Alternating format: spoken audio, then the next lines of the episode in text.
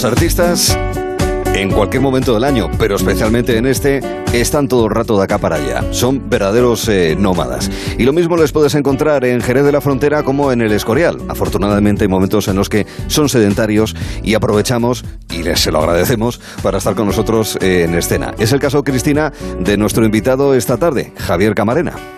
Efectivamente, de hecho, mira, déjame que te cuente un par de cosas de él. Vamos a poner una música, de hecho, para irnos ambientando.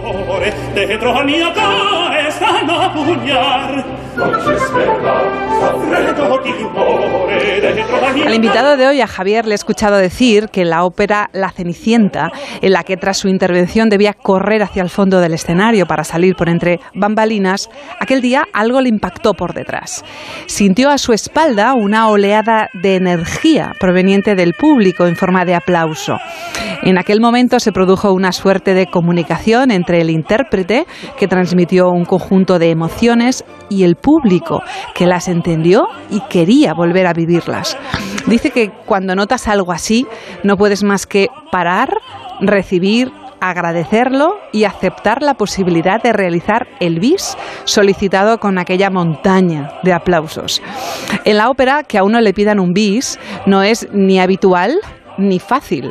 El espectáculo debe parar y retroceder al punto anterior, lo que exige reorganizar a la orquesta, a los actores y el trabajo tras el escenario. Además, para el cantante es un ejercicio de interpretación al tener que recuperar la emoción previa que le llevó a aquel instante.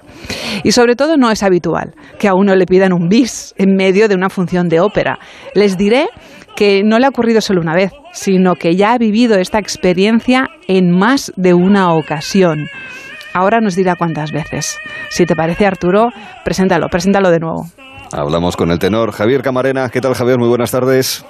¿Qué tal Arturo, Cristina? ¿Cómo están? Me da muchísimo gusto saludar, saludar a todo, saludarles y saludar a todo el auditorio de, de Gelo en verano. A nosotros Muchas también. gracias. Muchas gracias. Iba a decir igualmente, pero no, es más. El placer de verdad y el gusto que tenemos de, hablar con usted, Javier, de Sí. verdad. Bueno, lo que acaba de escribir ahora mismo Cristina debe ser uno de esos momentos en los que hay una especie de, de- de total confluencia entre el estado de ánimo de uno mismo y cómo gira la Tierra, ¿verdad? que comentamos eso. ¿Cuántas veces ha ocurrido y cuántas veces le gustaría que ocurriese? Lo digo porque un momento tan emocionante posiblemente hay que moderarlo, hay que dosificarlo de alguna manera, Javier.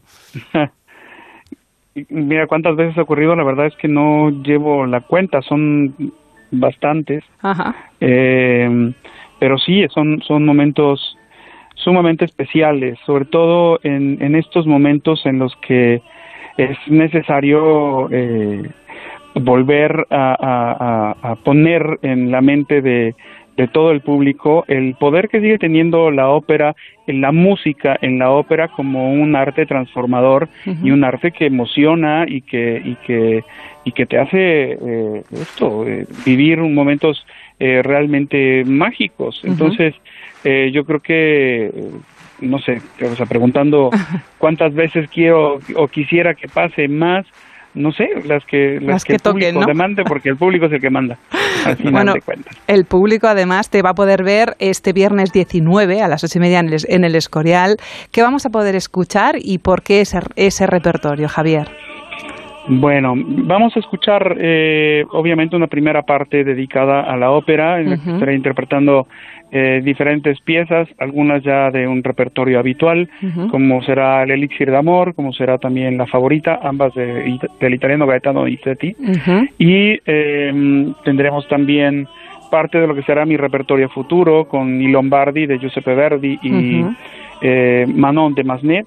Y después tenemos una segunda parte dedicada a la canción eh, internacional. Tendremos eh, canciones eh, del repertorio tradicional italiano y algunas canciones mexicanas latinoamericanas y cerraremos con una ah mira con esa precisamente Ajá, con el esta que estamos escuchando. eh, con el Trus de los Tenores un- una, una parte dedicada también a la zarzuela. Ujú. entonces eh, es un concierto eh, muy versátil pero bueno con una línea dedicada a, a la bella melodía para la voz por sobre todas las cosas No sé yo hasta qué punto es habitual incluir en un repertorio de esas características jotas, que, requiere potencia de voz.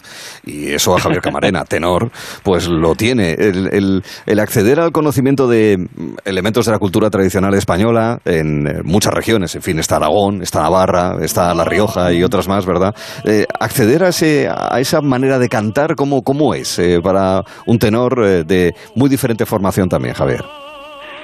Bueno, es que debo decir que a mí la zarzuela es un género que me encanta. eh, yo siempre he considerado muy inadecuado eh, eh, el término que se le da de género chico, eh, porque eso lo he oído mucho aquí, sobre todo en España, eh, porque creo que es, es un género que tiene música maravillosa y las cosas que me ha tocado a mí cantar como esta, del Truz de los Tenorios, que es una jota, o una romanza como No puede ser, de la Tabernera del Puerto, o La belleza de Por el humo se sabe, o este Mujer de los negros ojos, del huésped de Sevillano.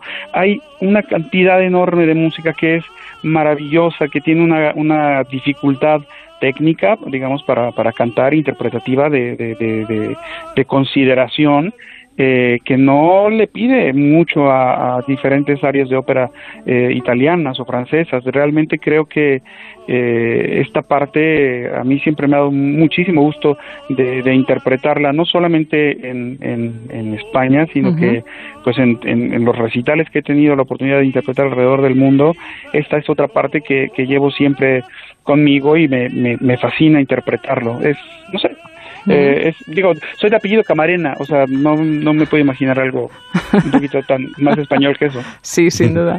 Bueno, de hecho, a mí me gustaría ir a ese momento, a ese momento inicial, ¿no? Esos 19 años en los que te decides inscribir en la escuela de canto y esa decisión, porque tú estabas estudiando ingeniería mecánica, si no recuerdo, si no lo tengo mal, mal apuntado.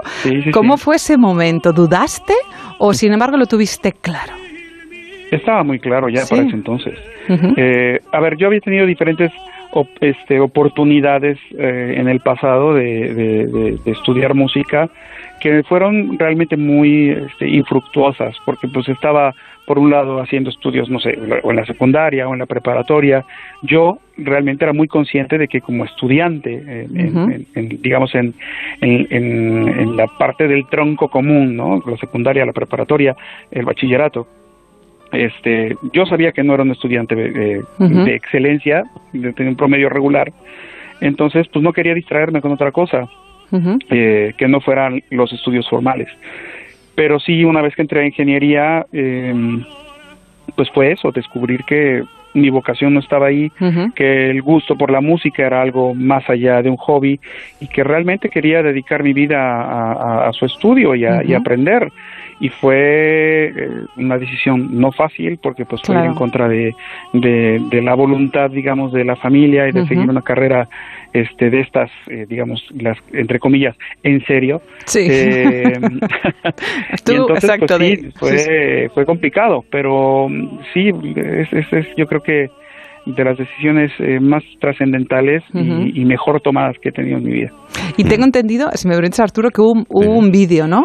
Un, un, concreto, viste a uno de nuestros tenores eh, y, dijiste, ¿cuál, cuál fue ese, esa, esa área o esa, esa melodía que escuchaste y dijiste, quiero esto?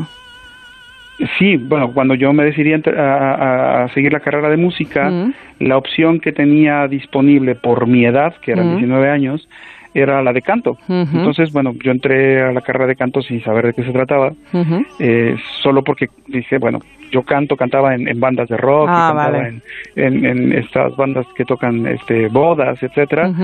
Entonces dije, bueno, pues voy a aprender a cantar mejor, ¿no? eh, y cuál fue mi sorpresa para el, creo que llevaba tres años ya estudiando en, la carrera de canto, eh, que se, el maestro de italiano puso un video del maestro Domingo con Eva mm. Marton cantando Turandot en el Met. y, y realmente, pues sí, fue una revelación porque todo lo que estaba estudiando, ¿sabes? Estar con él, sí. todos los días con eso, como que tuvo una, una razón de ser. Claro. O sea, tuvo una, tuvo una meta clara de hacia dónde se podía llegar trabajando eh, eh, la voz de esta manera.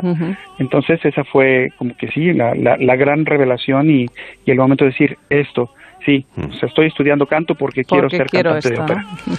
La juventud es lo que tiene, lo digo porque fue prácticamente ayer, 2004, ni siquiera con 30 años, debutas en México DF, La hija del regimiento, luego ya mm. entras en la ópera de Zúrich. No sé si tienes recuerdo, eh, Javier, del día en el que no eres tú el que llamas a las puertas de los directores y de las productoras de ópera, sino que son ellos los que te llaman a ti, son te buscan a ti, Javier. ¿Recuerdas ese, ese día tal vez? Si es que hubo un día que se produjo algo por supuesto. Em, bueno, yo fui a, como bien dices, a Zurich, llegué en el año 2006 y en el 2007, abril, de, marzo del 2007, estaba yo haciendo mi debut cantando la ópera La Italiana Argel. tuve, tuve, tuve, o sea, el destino como que conformó todo para que en esa serie de representaciones que yo tuve de, de esta ópera de Rossini, La Italiana Argel, se dieran cita en Zurich eh, todos los directores artísticos de, teatros de ópera europeos. Entonces, eh, había una como convención y todos estos eh, directores de teatros estuvieron en una de esas funciones. Entonces, yo me acuerdo que ni bien había terminado la, la, representación, sonó la puerta de, tocaron la puerta de mi camerino y era el, el entonces director de la Ópera Estatal de Viena, de la Staatsoper, eh, Hollander se, apellida, eh, que, que, llegó a tocar la puerta de mi camerino a decirme, oye, eh, me gustó mucho tu trabajo, quiero que vengas a la Ópera Estatal de Viena, bueno, que es de, las casas de ópera más importantes y, tradicionales, digamos, de, toda Europa. Eh, quiero que vengas a, cantar acá. ¿Qué, ¿Qué, qué, más cantas en tu repertorio? dije, bueno, pues tengo esta ópera, esta otra. Y usted me dijo, ¿tienes el Barbero de Sevilla? Me acuerdo que me dijo, ¿tienes el Barbero de Sevilla? Y yo sí, en mi vida había escuchado siquiera el Barbero de Sevilla, pero sí, cómo no, yo la tengo, yo se la canto. Claro, claro, seguridad ante todo, seguridad ante todo. Incluso temerario. Sí, sí, sí, no. Este, y, y sí, a los, a los seis meses más o menos estaba haciendo mi debut en el teatro uno de los teatros más importantes de Austria, del más importantes del mundo, la Ópera Estatal de Viena, y con ello, pues bueno, vinieron diferentes ofertas también en, en París, en, este, había invitaciones en Londres, en, Alemania hice también muchos, este, este visité muchos teatros. Eh, en esos primeros, o sea, del 2007 al 2011, que fue mi debut en el Teatro Metropolitan de Nueva York, eh, pasé por muchísimas, muchísimos teatros europeos. De hecho, esa determinación que, que, demuestras y esa seguridad, también hay una, otra, otra característica en ti, ¿no? que es la interpretación. Eh, yo creo que hay mm, uno, uno, de los frenos de la, de, la ópera es que nos falta a veces algo de veracidad eh, eh, y que nos apabulla ¿no? toda esa música. Pero sin embargo, tú conjugas también la interpretación. De hecho, se ha dicho de ti que transmites, que eres veraz. ¿Tú crees que, que poco a poco esa manera de cantar, interpretando esos personajes, eh, se va a ir contagiando y que quizás esa será la clave para que poco a poco nos vayamos acercando al mundo de la ópera. Yo creo que, a ver, esta, esta, tendría que poner en contexto todo esto que estás eh, eh, comentando, porque, pues mira, hoy, hoy día estamos muy acostumbrados a la música desechable, o sea, hay, que, hay que decirlo así. Sí, sí. música, a la música que es el éxito veraniego de dos meses y, la que sigue y la que sigue, mm. todo por el, esta parte consumista, mm. ¿cierto? Eh, y entonces nos encontramos en muchísimas ocasiones con artistas que son igual de desechables. perdón por decirlo así de crudo, pero pero es, es, es, la verdad. Y muchos artistas que, que pues están, están basando su éxito en, en una apariencia física y que toda la parte que corresponde a la música se la dejan a la tecnología que tenemos actualmente. o, sea, alguna vez creo que vi un video de un borrego haciendo, este, balando y le pusieron el autotune y le, y le, hicieron una melodía a un borrego. sí, sí, miles de visualizaciones. Sí, Millones en Entonces, lo que, lo que yo, lo que a mí me gustaría que sucediera es que se diera el justo valor al trabajo de un cantante lírico, porque en nuestro caso eh, eh, tenemos que aprender, yo, al menos ese fue mi camino, aprender a, conocer mi voz, aprender a trabajar mi voz, a, desarrollarla y a potenciarla. ¿Para qué? Para que cuando yo llegue a un teatro como el Metropolitan de Nueva York, que es para 3.000 personas o más, yo detrás de una orquesta de 60, 70 músicos, tenga la capacidad de que cuando cante me escuche la persona que está en la última fila, sin un micrófono, sin un, siquiera, o sea, nada de amplificación. Es solamente el, el, la, la, la, posibilidad vocal eh, real de, de, de, uno. Y esa, esa es una parte. Luego, pues cantamos en diferentes idiomas claro. y tenemos que entender y tenemos que dominar cada uno de los idiomas y aparte, pues bueno, este, todo, todas estas eh, eh, circunstancias que rodean a la ópera, que es, la actuación, estamos haciendo una obra de teatro cantada. Claro. Ahora, la parte que a la que te refieres de, la interpretación es que, bueno, por mi parte siempre ha habido esta, esta, este interés y, siempre he dicho que, que, que la, voz humana eh, tiene una herramienta eh, que está que la coloca por encima de cualquier otro instrumento musical. Y nosotros nos podemos maravillar con una obra de, este con un piano eh, con un concierto para clarinete con para flauta para arpa pero la voz tiene en, en, su en su haber el, texto tenemos la palabra. Y esto tiene que ser siempre algo que, que, que, marque eh, la diferencia en, nuestra interpretación, cómo decimos la palabra amor y cómo decimos la palabra tristeza, cómo vivimos, es, es, poner en cada una de esas palabras eh, parte de, nuestra forma de, sentir y de, vivir. Y de ser. Entonces, esto vuelve cada interpretación de cada cantante única. Entonces, eh, sí, eh, a mí lo que me gustaría es que el público entendiera mm. todo esto y que y que con ello tenga una idea mucho más clara de lo que implica el trabajo, pues voy a decirlo, pues, de un cantante de verdad. Mm. es, en muchas ocasiones también es dejarse llevar. Has mencionado el Metropolitan, la Ópera de París, el Real de Madrid, el Bellas Artes de México, donde puede haber una pequeña lucha entre eh, las interpretaciones de nivel del interior de ese precioso edificio cercano a la Alameda y los mariachis de la Plaza Garibaldi, recordando a Rocío Durcal, que siempre están allí eh, amenizando al personal. Pero la, última pregunta que me gustaría eh, plantearte, Javier, es, bueno, primero, ¿cómo vas a ser capaz de estar dos meses sin pisar escenario? Porque veo que vas a estar, sí, el próximo viernes en el Teatro Auditorio, en el Parque Felipe II, en el Escorial, con motivo del Festival de Verano. Luego ya te vas a Italia en noviembre. En fin, que son dos meses que posiblemente se te hagan largo, dos, tres meses, y especialmente para el público. Pero te quiero preguntar, te quiero preguntar, creo que tienes dos, pero no sé sus edades. Y me parece interesante, ¿cómo introducirías tú a tus hijos y a los de cualquiera en el mundo de la ópera, Javier? Tú siendo profesional del mismo. bueno, voy a estar dos meses, pero no estoy en o sea, no estoy este, fuera de. No, no, inactivo, no, claro, estoy, estoy, la próxima semana estoy grabando un disco de música mexicana. Ahora ah, que mencionas lo de mariachi, pues va a ser un disco dedicado a este género y al bolero también.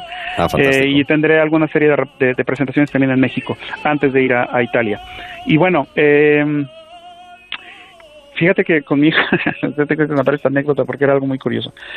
Eh, eh, cuando yo estudiaba, eh, bueno, cuando, estudio, y ahorita ya es una dinámica un poco distinta, pero cuando mi hijo nació, él tendría, no sé, un, si acaso un año de edad, mm. yo solía estudiar con la partitura, tenía yo a un ladito eh, la referencia que estuviera estudiando eh, de, audio ya para, para, el proceso de memorización, ¿sabes?